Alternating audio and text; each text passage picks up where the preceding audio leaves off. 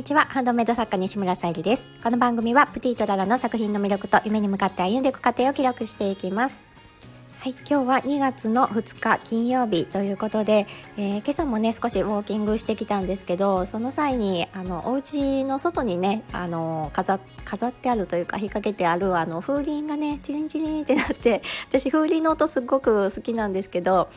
なんだかねやっぱりちょっと寒さも増して余計に 寒いなって感じたのもあるし、まあ、心地いいなっていうのを感じたのもあるしあもうすぐあの春の訪れかなっていう感じることもあったんですけどやっぱり何せ寒いと思いましたでもねあの今日あのオーミンさんのインスタグラムにあの北海道の雪まつりかなの写真が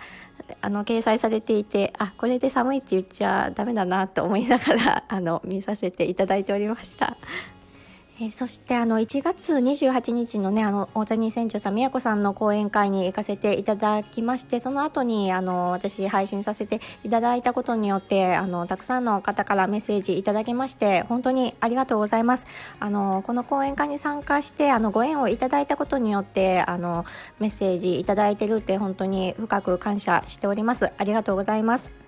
はい、では、えー、今日のテーマが海を渡って届きましたということでお話をさせていただきたいと思います、えー、本題に入る前にお知らせをさせてください。2月の誕生石がアメシストアメジストということで天然石のハーバリウムボールペンチャームをお選びいただける形でベースクリーマミンネに掲載させていただいております。合わせてジュエルキャンドルとのセットの宝石のギフトも見ていただけたら嬉しいです。はい、えーと、この海を渡って届きましたというのが今日の、えー、サムネイルに貼らせていただいておりますチェコガラスになります。こちらはあの一度ね一つだけ出会いがあって届いたものをポニーフックにちょっとしてみようと思って作ったものがあるんですがやっぱりあの自分もちょっとつけて試してみたいっていうのもあってで実物もね見てとってっても綺麗だったのでああこれはあの皆様皆様っていうかたくさんはね仕入れられないですしそのいつもう入荷できないってなるかもわからないんですけど一応ねあの、まあ、2点だけになるんですけどこちらのお色の方は、えー、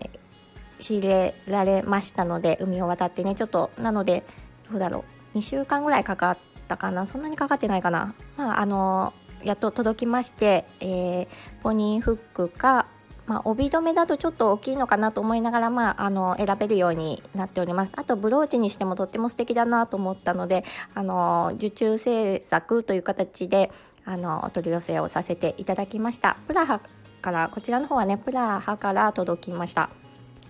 先ほどですねあのベースの方には掲載できましたのでまたおいおいクリーマーミーネにも掲載していきたいと思います。今週はですねあの宝石のギフトとと、えー、ももかさんの作っていただいたポーチとジュエリーケースのセットのギフトセットと今回のえチェコガラスのアクセサリーですね。受注制作になるもの。こちらの方掲載できましたので、まあ、あのー、よかったかなというか、あの、まだまだねちょっと作ってあって掲載できていないものもあるので、まあ、今月は今月はじゃない今週はこれでよしとしようかなと思っております。あとはねちょっとあのもう夕方になってるんですけどまだちょっと制作の方を少ししてで週末はねあのまた別のお仕事行ったりと月曜日までちょっとあのまたハンドメイド携われなくなってしまうのでまた来週ねあの掲載したいものできたらいいかなと思っております。はい、では今日も最後まで聞いてくださりありがとうございます。プティートララさゆりでした。